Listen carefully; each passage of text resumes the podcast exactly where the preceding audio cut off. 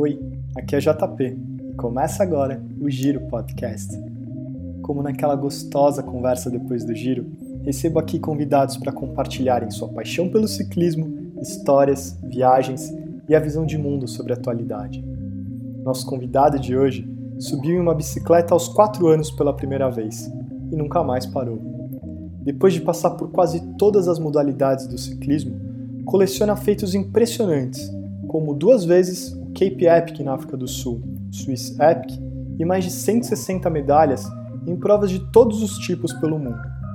Com toda essa experiência e conhecimento, o que começou como paixão acabou virando trabalho e há quase há uma década está à frente da operação de marketing da Trek no Brasil e no Uruguai, sendo um rosto conhecido em provas, exposições e no contato direto com os apaixonados pela marca. Com toda essa bagagem pessoal e profissional, acredita que a bicicleta é a solução para problemas complexos como poluição, saúde física, mental e para a mobilidade urbana. A conversa hoje aqui no Giro Podcast é com Rafael Niro. Rafa, bem-vindo ao Giro Podcast de hoje. Prazer enorme ter você como convidado. Obrigado por aceitar o convite.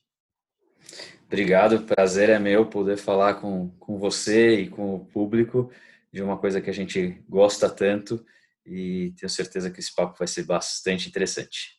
Legal também, Rafa. É, Para começar, é, quem te vê com toda essa bagagem que você tem em cima da bicicleta, essa vivência, passando por quase todas as modalidades, os tipos de bicicleta que você já experimentou, as provas, as viagens, mas essa história começa, acho que, sem muitos sorrisos no rosto, Rafa. Como é que foi isso quando você subiu na bicicleta e teve esse encontro com ela pela primeira vez? Bem-vindo. é, é verdade, pelo que eu lembro e pelas as fotos que eu fui atrás na casa da minha mãe recentemente, a primeira vez que eu, eu ganhei uma bicicleta foi durante um aniversário de quatro anos e ali já no meio da brincadeira tomei um tombo e quebrei os dois dentes da frente. E na época, como eu era muito novo e não não sei que tecnologia que utilizavam na época, tinha uma uma massinha, tipo uma cola preta. Cara, eu fiquei algum tempo nas fotos saindo com o dente preto, que parecia que o dente estava estragado. Mas isso não, não me deixou é, com receio ou com medo da bike. Acho que me deu até mais vontade de aprender a andar de verdade. E nunca mais larguei a bike, faz parte da minha vida até hoje. Legal. É, você é um cara que, quando a gente fala que tem bagagem de verdade e por diversas modalidades, isso acabou, inclusive, virando a sua profissão. Você está hoje dentro da, de uma corporação envolvida com o mundo do ciclismo, produzindo bicicleta, mas muito mais do que isso, você está envolvido no comportamento do ciclista, né, Rafa? Então, essa trazer essa vivência de quem não é simplesmente quem estudou, é de quem pratica, de quem está ali fazendo, pedalando, fazendo força para trazer esse feedback para o cliente. É, dessas coisas todas que você fez, essas suas experiências, que, que você acha que te ajudou formar como pessoa, como profissional, um cara mais forte, mais capacitado? Na verdade, só para contextualizar, né, tipo, é como eu falo que a bike está tá no meu dia a dia e na minha vida toda, tipo, eu comecei a fazer BMX quando era muito novo, é, passei alguns anos quando a pista aqui em São Paulo é onde atualmente é o Parque do Povo. E depois disso, usei a bicicleta como meio de transporte para ir de casa até o clube. Eu sou sócio do Clube Pinheiros e tudo que eu fazia pelo bairro era com a bicicleta. Até quando eu cheguei na faculdade, comecei a fazer as provas de aventura. Então aí foi quando eu comecei a utilizar a bicicleta para competir de novo e passei alguns anos focado em provas de aventura e provas de longa distância, os esportes de endurance como EcoMotion Pro tal foram diversas provas e depois tive uma fase, eu tive um problema no joelho, tipo, que não me permitia correr, eu tive que fazer um, um, tratamento mais de fisioterapia e de cuidados com o joelho, aí eu foquei só no ciclismo e no mountain bike, foi nesse período que eu fiz as maiores provas em estágio que tem hoje no mundo e pretendo é, ir fazendo mais outras até conseguir completar todas. E, e depois passei para o triatlon, Ironman, e acabei vindo a trabalhar, faz sete anos já que eu trabalho na, na Trek Bikes do Brasil, uma empresa americana que há sete anos atrás montou a subsidiária aqui no, no país, né? Então deixou de ser um distribuidor para ser uma subsidiária. E acho que essas provas todas que eu fiz que me trouxeram bastante uh, bagagem tipo, em me conhecer, em saber tipo como suportar, uh, enfrentar as dificuldades, como uh, trabalhar em equipe, como encarar adversidades. E isso você tem no dia a dia, né? Às vezes você, você olha isso muito mais como uma coisa, é, um slogan, ou então como só uma, da boca para fora, mas realmente se for botar um paralelo para o dia a dia corporativo ou qualquer outra frente né, que você tenha, ah, você vai enfrentar coisas semelhantes. Então acho que isso foi foi calejando e toda vez eu tento lembrar de situações que eu passei e como aplicar isso em outras em outros momentos fora do esporte também.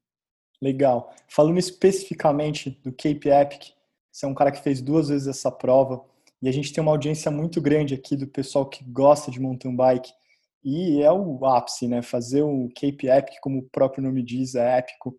Ir para a África, enfrentar todo tipo de dificuldade. Rafa, o que, que tem? Que que, é, qual que é a sensação de fazer um Cape Epic para quem está lá dentro, de verdade? Onde a fotografia não mostra, onde os relatos não chegam. Qual que é a real de um Cape Epic? Ah, a minha experiência foi muito boa, porque é o primeiro ano que eu fui para o Cape Epic foi para como um voluntário, porque as inscrições do Cape Epic são tão concorridas que ou você participa de um sorteio, ou você, eu nem sei se está mais nesse formato, mas na época você trabalhava como voluntário, o que te permitia uh, participar da prova, se inscrever na prova no ano seguinte. Então, minha primeira experiência foi em 2000 e 2008 como, como voluntário. Ah, e foi uma foi um projeto assim, como eu falei, né? Tipo, eu deixei de, de correr um pouco, de fazer as corridas de aventura e já botei como foco fazer alguma prova em expedição e que fosse o meu maior desafio. Aquela edição foram 850, 860 quilômetros em oito dias de prova. E eu falei, é, vamos fazer. No ano que eu fui como voluntário, eram 900 quilômetros de prova. Uh, e eu consegui sentir realmente o desafio, tipo, o quão difícil era encarar tantos dias e tantas horas em cima da bike. Mas a, o clima da prova é tão bom, a energia tipo, de todo mundo que está lá é tão forte que vai muito mais além de você completar uma, uma prova. É você quer participar de todos os dias da festa, vamos dizer assim, né? Então, é, você não quer sair de lá, você não quer voltar para casa, você quer chegar no final de um estágio e ter aquela resenha pós-prova, você quer participar do jantar de confraternização.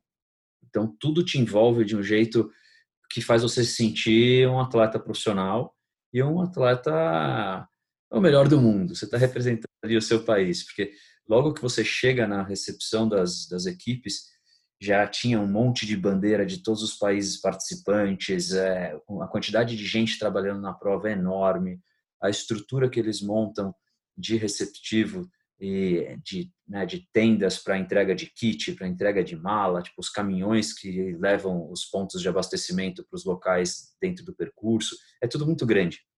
Né? Você tem mais de 2.000, 2.500 pessoas jantando e tomando café ah, na mesma tenda, tipo, ao mesmo tempo. E tudo isso faz o, o circo ficar muito é, contagiante. Né?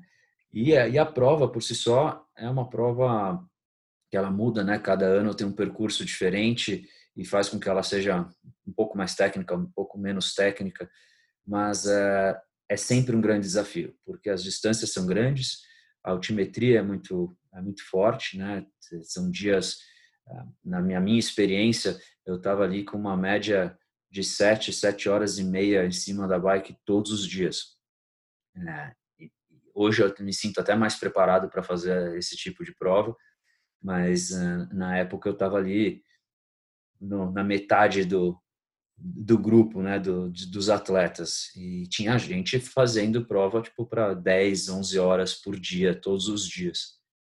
Cara, tipo, é é surreal. É uma experiência para a vida toda, com certeza. Com certeza. E dá para ver que o seu relato traz a vivência do atleta, mas traz também a do profissional, de olho na organização, no receptivo, de como isso está funcionando, para trazer experiência para as pessoas, né, Rafa? Então, você é um cara também que tem uma bagagem aí que fala, puta, desde Swiss App, do Brasil Ride, é, provas Andaluzia, Patagônia, o Trans Rockies no Canadá. É, alguma delas, assim, você tem alguma história que você falou, puta, só aqui dá para contar no Giro Podcast, o que, que rolou numa dessas suas andanças pelo mundo, Rafa? Cara, tipo, eu sempre fiz essas provas, acho que o principal objetivo, junto com o desafio esportivo, era poder fazer um, um turismo. Né? É um turismo que nenhum guia turístico ou nenhum pacote de agência nenhuma vai te levar para os lugares que uma prova te leva porque essas provas passam por dentro de algumas propriedades particulares, ah, por locais super remotos que só durante aquele período vai ter uma estrutura de, de apoio, de resgate que você se sente confortável em ir para esse, esse lugar. Então, ah, até mesmo o triatlon, né, nas provas de Ironman, você não vai pedalar em algumas estradas com ela fechada do jeito que está para a prova, você não vai nadar num mar que você nunca entrou sabendo eh, sem saber né, que tem alguém ali te olhando. Então, na prova, você tem uma estrutura de resgate, de boia, de caiaques te acompanhando. Então, tudo isso faz com que você se sinta mais confortável e, e mais forte para passar por esses lugares. E, e aí eu fui rodando né, essas provas pelo mundo todo, são vários países que eu já fui para competir, cada um é uma experiência diferente. Eu acho que o, o esporte por si só já traz muita história, né? não é à toa que as resenhas de uma prova de 5 km de corrida até uma prova de expedição tem assunto pra caramba, é, mas essas provas longas e principalmente outdoor te trazem muitas situações adversas, né? Então essas é, tem muita coisa é, de, de segredos e muitas situações inusitadas eu acho uma coisa bem interessante de, de, lembrar é que eu sempre tive um problema com os primeiros dias de prova na questão de performance. É, não só no, durante os dois Cape Epics, mas no Brasil Ride, tipo, em outras, etapas, outras competições também, que as primeiras etapas eu não me sentia muito bem na questão física. Tipo, eu tinha sempre uma queda de performance, seja por alimentação ou por desidratação. E no primeiro Cape Epic, o primeiro dia eram só por volta de 20 quilômetros como um prólogo, e o segundo já era a grande distância de deslocamento maior, eram 140 quilômetros de prova, e faltavam por volta de 20 quilômetros para chegar, e eu comecei, logo no começo da, da etapa, eu perdi uma das minhas garrafinhas, né? então eu estava com três caramanholas e acabei fazendo todo o percurso só com duas, ia intercalando entre água e isotônico, água e isotônico. É, mas faltou, faltou acho que alimentação, faltou líquido, e logo no nesse, nesse trecho, depois de um super downhill, que eu estava super animado, a gente veio para um estradão onde não tinha uma árvore, eram quase 43 graus na cabeça. E aí eu comecei a realmente sentir muito fraco, uma sensação de desmaio, eu tive que parar. Encostei no meio da, da estrada, o meu parceiro na época ele falou, poxa, mas você vai deitar aqui? Tipo, não tem uma sombra. Ele ficava do meu lado de pé, fazendo sombra no meu rosto ali para ver se eu conseguia dar uma reanimada. Me deu o que tinha de água, mas eu estava tão desidratado que tipo, eu punha qualquer tipo de comida perto da boca, grudava no lábio, assim, tipo, eu nem entrava na boca, tipo, de tão seco. E aí eu consegui levantar, andamos mais um quilômetro e meio, chegou no ponto de hidratação. Ali tinha uma uma filinha de gente tentando se reidratar, né? Seja alguns até com soro na veia e tal. E aí continuei, conseguimos ir até o final dessa etapa. E daí para frente eu fui e melhorando minha, minha performance ao longo do, dos dias. E uma outra situação que foi também bastante interessante foi durante a Swiss Epic, uma prova de, de seis dias também, uh, eu tive um, um, um deslizei numa das trilhas com a roda traseira e bati num, era, eu estava numa trilha que era de hidrata, de irrigação de uma plantação e tinha alguns canos ah, de tantos em tantos metros, tinha uns canos que o pessoal ligava, né, conectava ali as mangueiras para irrigar. E eu acabei passando por cima de um desses canos, estava bastante liso, bastante gente vinha caindo ali, e eu bati com a roda num outro, numa outra parte do cano e tortou meu aro. E aí eu, isso estava na metade do trecho, ainda tinha uns 40 quilômetros pela frente, e eu fui com a roda bastante torta. Cheguei no, no acampamento, fui direto no mecânico e a única solução que eles me deram era comprar, comprar uma roda ali e não estava dentro dos meus planos gastar em euro para comprar uma roda nova. E aí eu liguei pro, pro mecânico da Trek aqui e falei, cara, o que, que eu faço? Essa roda tem solução? Ele falou, tem, cara. Tipo, vai dar uma desentortada aí, tipo, dá um jeito que aparentemente você ainda vai conseguir completar a prova. Na paulada? não foi na paulada, mas foi dando umas pisadas na roda. Ela não ficou 100%, lógico. Eu andava que parecia aquelas bicicletas que você vê aí, tipo, dando uma, uns remeleixos. E, mas fiz, fiz todos os outros quatro dias de prova, completei a, uma, uma competição bastante dura, com bastante downhill, a roda aguentou. É, mas é uma, é uma só uma, uma lição, né? Que a gente, a gente não pode desistir já logo no começo. Tem, tem muitas formas de superar os obstáculos, de encarar as provas, as dificuldades e querendo você chega no final. Demais, demais. Rafa, você é um cara que quem está dentro um pouco do, do esporte sabe que você é um rosto super conhecido nas provas, nas exposições. Você adora esse contato com os atletas, com os clientes, os apaixonados pela track de uma forma geral e você acaba sendo um profissional, de certa forma, que está à frente de uma operação de uma startup no Brasil. Por maior que seja a, a Trek como marca, a operação no Brasil ela tem uma característica de startup no jeito de lidar com o marketing, com as vendas. E a gente, esquecendo um pouco esse lado do ciclismo, fazendo uma pergunta um pouco diferente do que as pessoas estão esperando, a gente vai falar de Trek, mas falando de você, Rafa, esses conhecimentos que você traz nessa sua bagagem, aliado com esse seu conhecimento de mercado também, é, te faz um cara mais completo para trabalhar com marketing, com vendas, é, além do, dessa sua experiência da bike? Você é um cara que se vê assim ou você é simplesmente no mundo da bicicleta, no mercado da bicicleta, não pensa em atuar fora disso? Como que é, Rafa? É, então, essas provas todas, essa experiência que eu tive em eventos, eu uso sempre para pegar é, literalmente experiência, né? Tipo, e ver como que as marcas agem em diversos mercados diferentes, como as pessoas tratam o cliente que está aqui ali no momento é o ciclista, é o atleta, é, como que a gente consegue ter um engajamento entre o consumidor e as marcas em diversos momentos, né? Desde o momento que você é, entra num site para fazer a inscrição de uma prova, até a chegada a pegar a medalha ou então tipo ir para uma rolagem de vagas numa prova de, de triatlo, né, do Ironman propriamente dito. Então assim, isso eu sempre gostei bastante de, ir para as provas com olhar crítico.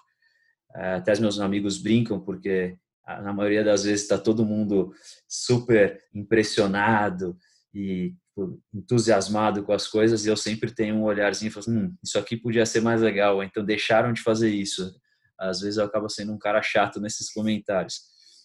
Mas uh, eu tento trazer isso para o meu dia a dia. Né? Então, como você falou, a gente na Trek é, é realmente uma operação de startup. São sete anos que a empresa está aqui no Brasil é, e não é muito, pensando no mercado né, que é, a Trek já tinha antes, né? Tipo, já faz mais de 20 anos que a gente está no Brasil, mas como um distribuidor. Só que daí, de um distribuidor para uma subsidiária, é uma realidade completamente diferente. Então, é, a gente considera mesmo como o início da, da operação a primeira nota fiscal emitida pela subsidiária. Né? E a gente tem uma estrutura pequena e acabo tendo que fazer um pouco de tudo. Né? E, só que a minha preocupação é realmente fazer com que a experiência do consumidor nos eventos que a gente participa, em tudo que a gente faz, seja a melhor possível. Então, eu analiso hoje, junto com toda a equipe, a tentar entregar para o consumidor essa experiência em todos os canais de uma forma homogênea né, e, e eficiente. Então, eu acabo indo para as provas né, para participar como hobby, como atleta, ou então como um patrocinador, e eu encontro as pessoas nessas, nesses eventos, nas, nas feirinhas de, de exposição das provas, todas, e a, além de gostar muito de bater papo e conversar com todo mundo, eu acabo representando a marca ali, né? Então você tem que ouvir o consumidor, você tem que interagir, você tem que analisar, é, saber o que está acontecendo e como que as pessoas estão enxergando as suas ações, né? seja uma ação de patrocínio, de apoio a um atleta, ah, mas tudo conta, né? E isso eu acho que faz bastante diferença na hora de uma pessoa decidir por qual marca comprar ela com certeza vai lembrar é, os momentos de contato que teve com essa marca. É, como eu disse, pode ser através de um site, de uma plataforma de mídia social, é, de um evento, nos atletas que a gente escolhe. Então, os atletas que a gente patrocina hoje não são só atletas que vieram pra, até a gente pela performance, mas sim também pelo jeito que ele, eles representam a marca nas suas comunidades, com seus seguidores, como eles falam sobre a marca e os conceitos e caráteres que eles têm também, né? Tem que fazer sentido com o que a, a Trek a, preza aqui no, no, Brasil e no mundo. É uma leitura completa, né, Rafa? Sim, sim. Não, não, dá para a gente desligar e, e, e, falar, não, agora eu estou aqui no meu momento de lazer. Até eu brinco, tipo, às vezes você está pedalando aqui na ciclovia de, do lado do Rio Pinheiros, aqui em São Paulo, onde é uma bagunça, né? Tipo, tem gente pra caramba num espaço tão pequeno. E tiveram várias situações que dá vontade de você reagir de uma forma um pouco mais, mais calorosa, vamos dizer assim, mas não dá. Você, você acaba sendo a vitrine da, da, da marca, né? Com certeza. A Trek tem uma história, a gente faz esse paralelo de startup, que de certa forma lá atrás, quando ela nasce, ela nasce numa garagem, né? Do mesmo jeito que nasceram as empresas americanas, hoje faladas startups que a gente lembra de tecnologia dentro de uma garagem com os fundadores, aquela coisa quase é, perfeccionista, buscando eles mesmos fazerem as coisas, os protótipos. A Trek, de certa forma, lá no começo tem, tem um pouco dessa história. Para a gente que está aqui no, no Giro Podcast, Rafa, me conta quais os diferenciais hoje, assim, sabendo dessa operação na Trek no Brasil, o que, que faz um cara é, que sobe na bicicleta escolher a marca diante de tantas escolhas do mercado? O que, que você acha que hoje a, a Trek tem como bandeira e você, à frente dessa operação, tem para dizer para as pessoas? Uh, a Trek, além de, ela realmente surgiu, né, num, não foi numa garagem, mas foi num celeiro, né? Foi um celeiro nos Estados Unidos, no estado de Wisconsin, e o objetivo sempre foi produzir bikes a, melhor bike de performance possível. Na época, os dois fundadores eles estavam cansados de, de só ter bikes de performance vindas da Europa e queriam ter um produto fabricado nacionalmente né, nos Estados Unidos e começaram a desenvolver as bikes de estrada pensando nas grandes voltas, nas grandes competições. Essa, esse DNA né, de performance está até hoje na, na, na Trek e todos os produtos eles são feitos pensando na melhor qualidade, na melhor experiência possível para o ciclista. Então, o nosso presidente ele fala, né, se se é um presente, é, se é um produto que a gente não gosta ou que a gente não ame, ele não tem que estar na nossa linha de produto. Né.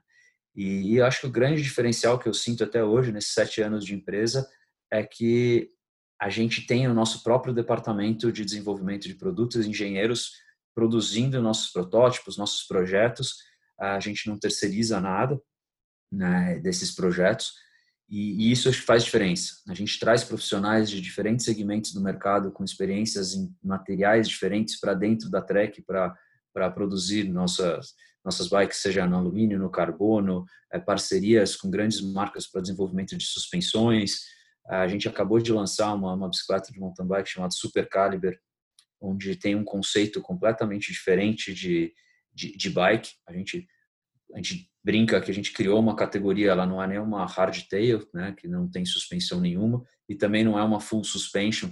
É, ela é uma full suspension de pequeno curso, vamos dizer assim, mas com características de hardtail. É, é uma brincadeirinha que até que é, só pedalando você vai conseguir sentir realmente o efeito dessa bike. E isso é aplicado não só para as bikes, mas os acessórios também. Né?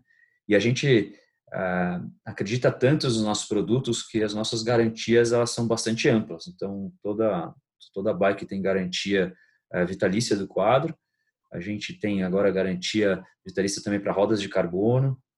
Uh, os produtos Bontrager, se você não gostar, você pode trocar nos primeiros 30 dias de, da, a partir da compra ou trocar ou devolver capacete, se você tiver um acidente no primeiro ano e danificar o capacete, você recebe um capacete igual novo. Então, é uma, uma série de, de ações e de políticas que faz você se sentir bem trabalhando com essa marca. A gente te vê que a gente está bastante preocupado com o ciclista, não só ah, ah, na venda do produto em si, mas realmente no, no, pacote inteiro da bike, né? Tipo, na segurança dos nossos ciclistas, desenvolvendo produtos que melhorem e evitem o número de, de, acidentes, ou então ah, os tipos de lesão. É, isso é bastante gratificante. Certeza. Você que está procurando uma bicicleta nova, já sabe o quanto é difícil, primeiro, escolher o tipo da bicicleta, né, Rafa? Deixou de ser, tem a mountain bike, tem a de estrada Dentro delas tem inúmeras categorias, inúmeros desenvolvimentos, diferenças de geometria. É, são mundos completamente iguais, não dá para generalizar e falar sobre bicicleta. E é interessante você ir a fundo e trazer todo esse seu conhecimento, mostrando como os departamentos de engenharia e produção, de desenvolvimento de produto, acabam deixando a vida do marketing mais fácil, porque não é papo de vendedor de que, olha, isso aqui, você está mostrando literalmente que aquele produto é confiável, senão você não teria uma garantia dessa. É, você tem um produto que realmente acaba sendo fácil, não, não desmerecendo, mas pelo, pelo pensamento que ele tem.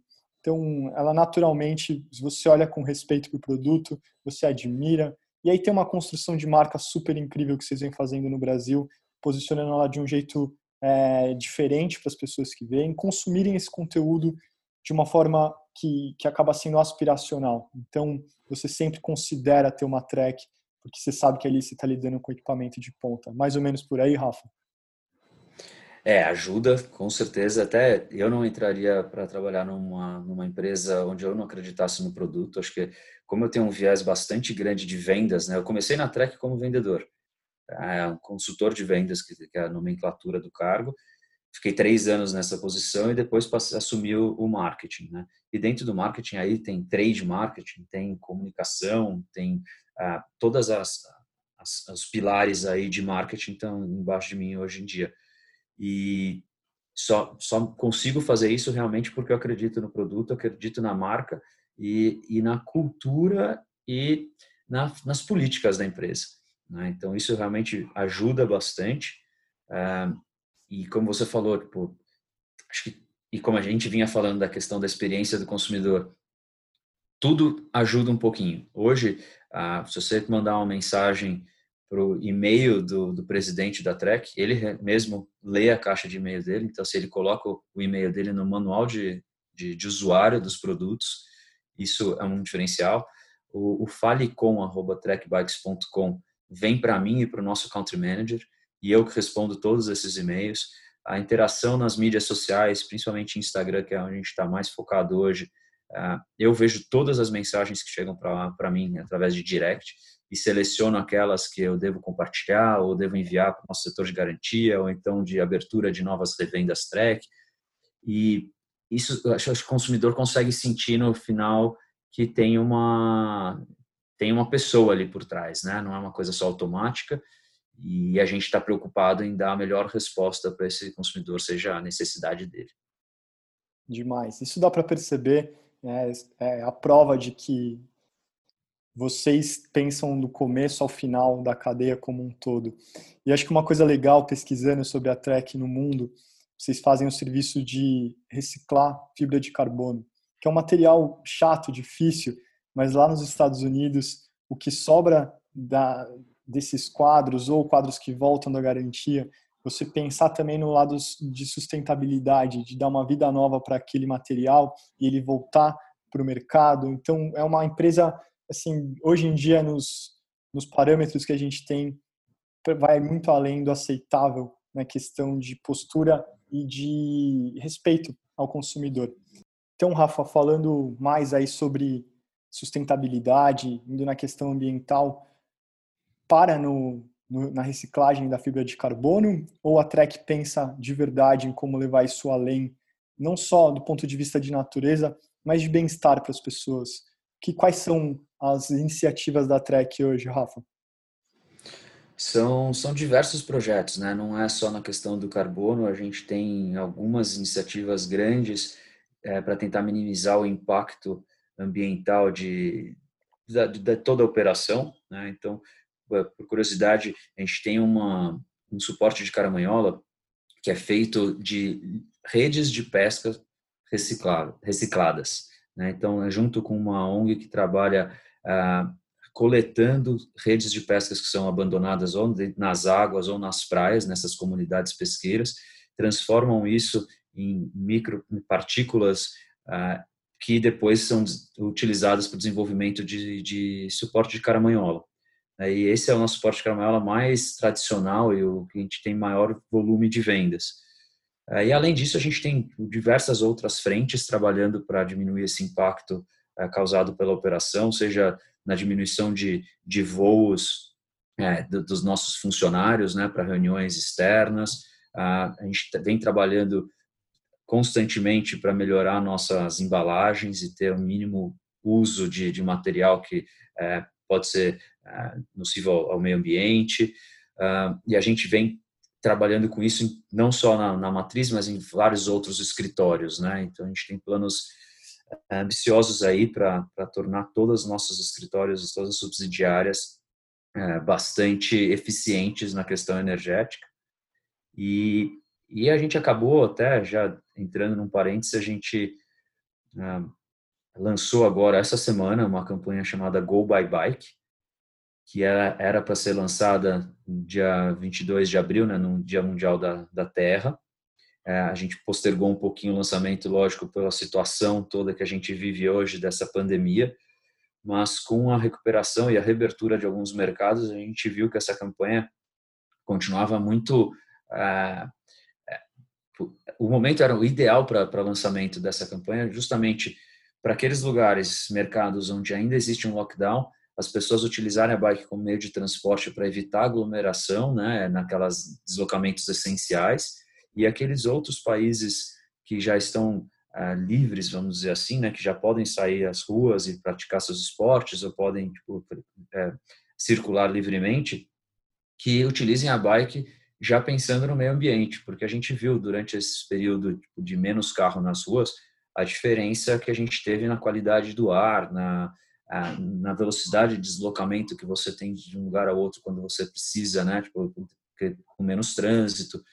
Então, e também até o uso da bicicleta aonde pode, né, ou dentro de casa, ou onde pode nas ruas, como um fator para melhorar sua saúde mental e física, né? Então as pessoas estão buscando a bicicleta, seja para para é, uma bicicleta infantil, para poder ter uma diversão e um lazer para seus filhos ali no, no, espaço perto de casa, no prédio, o que for, uh, ou comprar uma bicicleta para levar para um condomínio, para onde mora, tipo, e pode utilizar, uh, ou mesmo para pedalar indoor.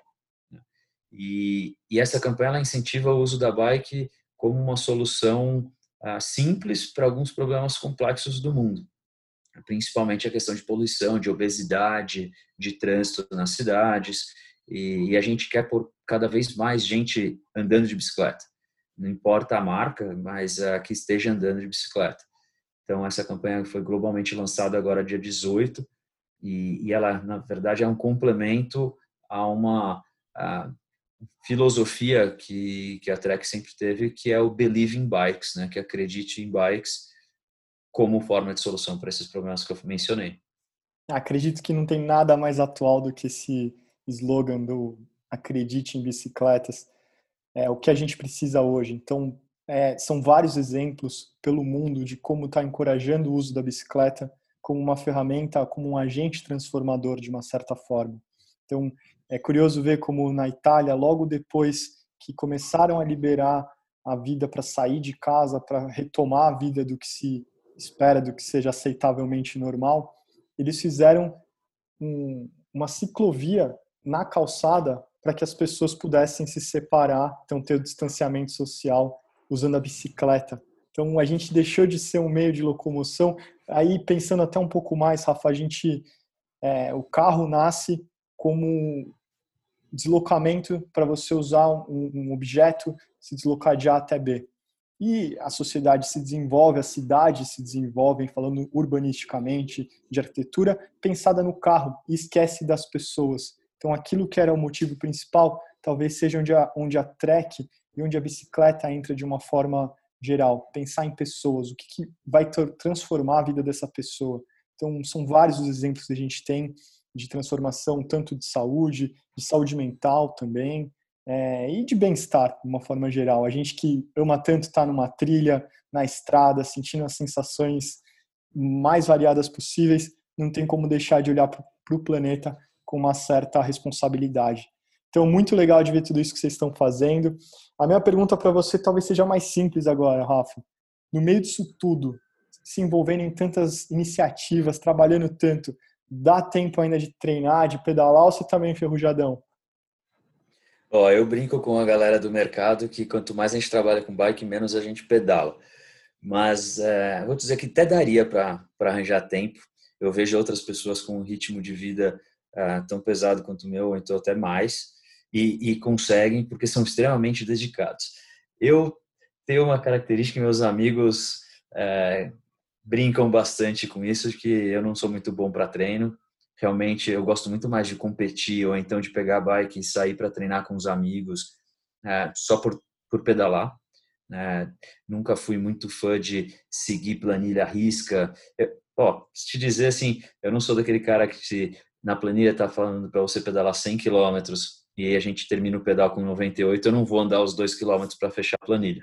Tá? Então assim, não já vai. deixo não vou. Meu Deus. Onde está o carro, terminou, terminou. Entendeu?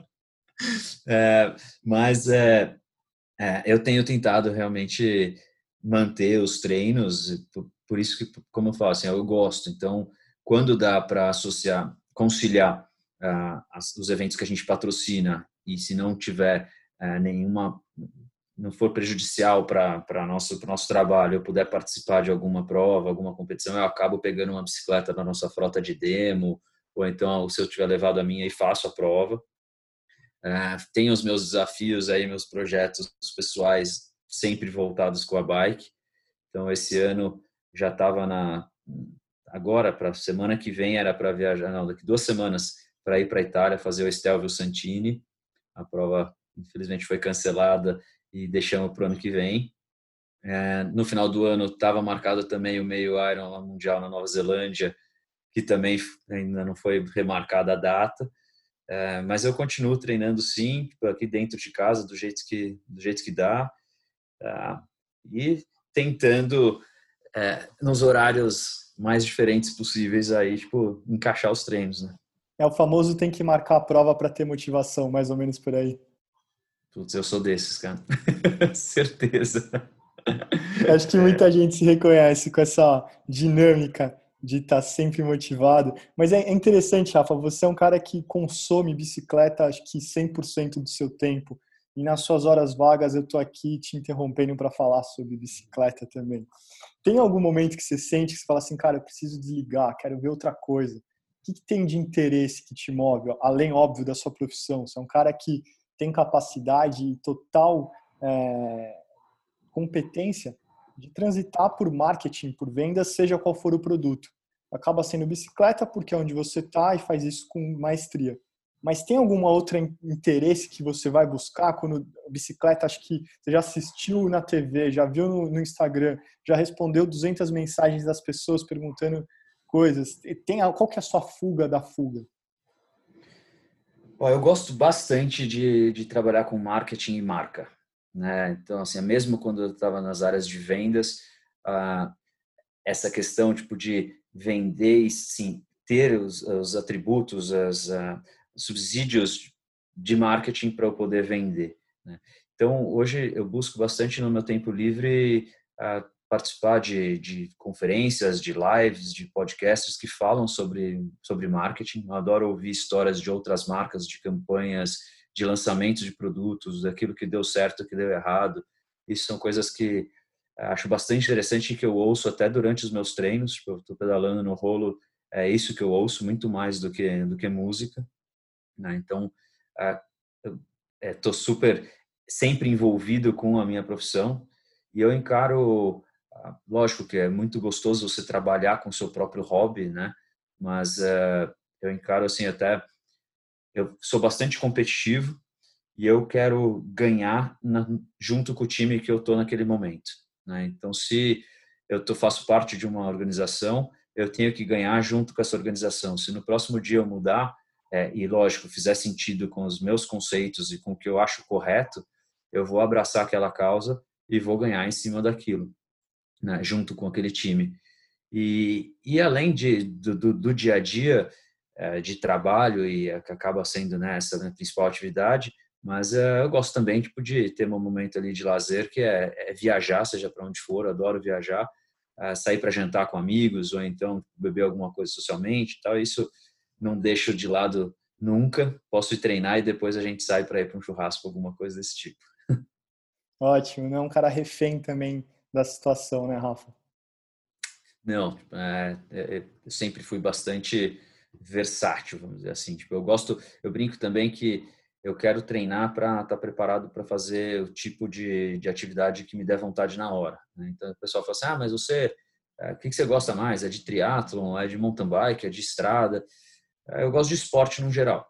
Eu já fiz bastante é, modalidades né, diferentes. Quase sempre a bike estava envolvida, de alguma forma. Mas uh, eu acho legal, por, por exemplo, nadar, que eu não estou nadando praticamente nada, mas é o mínimo que eu preciso para ir fazer um xterra, se eu quiser, por exemplo, entendeu? E, e de forma recreativa, né? Tipo, não estou menosprezando aqui quem leva o xterra profissionalmente, que é super duro. Estou dizendo assim para o meu objetivo, que é ir lá me divertir completar a prova. É, e acho incrível você trazer isso, dá para ver que no seu DNA você é um atleta é, seja qual nível de competitividade, seja o Rafa que vai fazer o Cape Epic ou que participa de uma provinha ali, meio que pegou a bike no carro e vai fazer, mas você traz essa mentalidade de atleta e a gente aqui acaba escutando muitas histórias de como isso é uma constante. Não tem como um cara que pensa no ciclismo e no esporte desse jeito não pensar assim na sua organização, na sua empresa e o jeito de reagir diante de como você disse lá no começo, todos esses paralelos que a gente pode gastar aqui muitas horas falando sobre. Rafa, quem está afim de conhecer mais sobre a Trek no Brasil, conhecer os modelos, saber sobre os revendedores, aonde que tem perto da minha cidade, dentro da minha qual é a rede de lojas que tem, como que pode fazer para acessar, quais são os contatos e mais do que isso, o que que você tem para dizer para essas pessoas que estão é, procurando a bicicleta, talvez ache hoje como um primeiro contato qual que é a dica que meio coringa que vale para todo mundo? Vale a pena investir numa bicicleta que seja do seu tamanho, que você já comece certo, ou que vale a pena pegar qualquer uma, ou que vale a começar? Mais ou menos qual que é essa, essa dica de quem vem do comecinho? Com certeza, assim, qualquer bike vai te trazer um prazer bastante grande, tipo, na hora de pedalar, seja por qual objetivo e motivo for, né? Mas na hora de adquirir uma bike, ah, você saber, primeiro, tipo, é, qual a finalidade da, da sua compra. É, então, tipo, você quer utilizar aquela bike para performance, para saúde, para deslocamento, é para andar na terra, andar na cidade. São coisas totalmente diferentes e existem bikes hoje para cada um dos, dos objetivos. E conforme você vai é, especificando mais a bike que você vai comprar, a tua experiência vai ser muito melhor. Você vai ficar muito mais satisfeito. Então, ah, lógico que você tem aí para tipos de bicicleta para todos os bolsos, como você tem em qualquer outro tipo de segmento, né? Você pode comprar um carro ah, de qualquer, de vários diferentes valores e também com diferentes objetivos. Cada um tem seu atributo. Então acho que vale muito você poder conversar com um lojista, com um especialista para poder te orientar que tipo de bike que é mais certa para você nesse momento. Ah, se você realmente já sabe que você gosta de bicicleta, um investimento num produto um pouco melhor vai fazer com que você fique mais tempo com esse produto e não ter que trocar tão rápido. Né? É, por outro lado, não adianta você também ah, comprar a melhor bicicleta que existe no mercado, ah, sabendo já que você tipo, não vai estar tá feliz com tudo aquilo que você precisa para tirar proveito de todos os features, né? os, os atributos que aquela bicicleta tem, que é o que eu falo, então, você não, que adianta você ter uma bicicleta de triatlon sendo que você não vai fazer uma prova de longa distância. Talvez seja melhor você ter uma, uma bicicleta de estrada, que você pode fazer provas de triatlon curtas e depois fazer uma prova de, de ciclismo também. Né? Então, eh, essa orientação é importante. Uh, a gente sempre aconselha, junto com a bicicleta, que adquira produtos de segurança, Né? Então, capacete, com certeza, uso de luzes até durante o dia, tipo, a gente tem 80% dos atropelamentos acontecem durante o dia, que é o período que a gente mais anda, e eh, hoje existem luzes específicas para serem utilizadas durante o dia com luz do sol, né? Então, o tipo de, de, de fecho, como ela brilha, como é, o, a luz chega no, no, na visão e no olho dos motoristas, isso impede que eles te atropelem, vamos dizer assim, né? Tipo, diminui a frequência. E, e caso queiram procurar por uma track, o site é a principal fonte de informação e ali você vai encontrar todas as, as dicas de quais bikes, quais tipos, onde comprar, tem geometria, tem uma tabelinha lá, uma, ferramenta para te ajudar a selecionar a sua melhor bike, é o trackbikes.com.br. Ah, e ali a gente tem também bastante conteúdo para interagir com a marca, de vídeos, de fotos, atletas, ah, tem as nossas mídias sociais também, no Instagram principalmente, que tem todas as nossas campanhas e bastante coisa de entretenimento e comunicação com, com a marca. Legal. Eu acho que a bicicleta ela pode ser encarada sempre como um, um objeto de sonho de consumo mesmo que seja perto, você olhar ela com ternura. Eu lembro, aí pessoalmente falando, a lembrança que eu tenho com a Trek, acho que quando as primeiras Treks chegaram nos anos 90, todo garoto sonhava daquela mountain bike que era importada, que não era a nacional. E tinha as é. pinturas diferentes, e tinha uma, uma, uma aura em cima daquela bicicleta, que depois acho que a minha geração cresceu vendo o Lance no, no Tour de France com aquela 5.900 dele, também acabou virando um ícone. Isso tudo vai construindo, ficando na cabeça. Mas não importa seja a bicicleta de entrada, a bicicleta mais high-end da linha. É gostoso que eu sempre tive isso. Acho que quem, quem gosta de bike talvez se reconheça. É você conquistando aquilo. Então, como você falou, Rafa, de não simplesmente chegar e comprar mais. Talvez não seja sobre isso. Talvez se você se sentir melhor e te fizer bem, compre. Mas você ir conquistando, sentindo, evoluindo em cima da bicicleta, fazendo parte desse processo como um todo. É, não, foi muito legal você ter até me lembrado dessa questão que realmente também, para quem tem a nossa idade, é, é, tinha muito disso, né, de a gente querer uma track que era o sonho de consumo.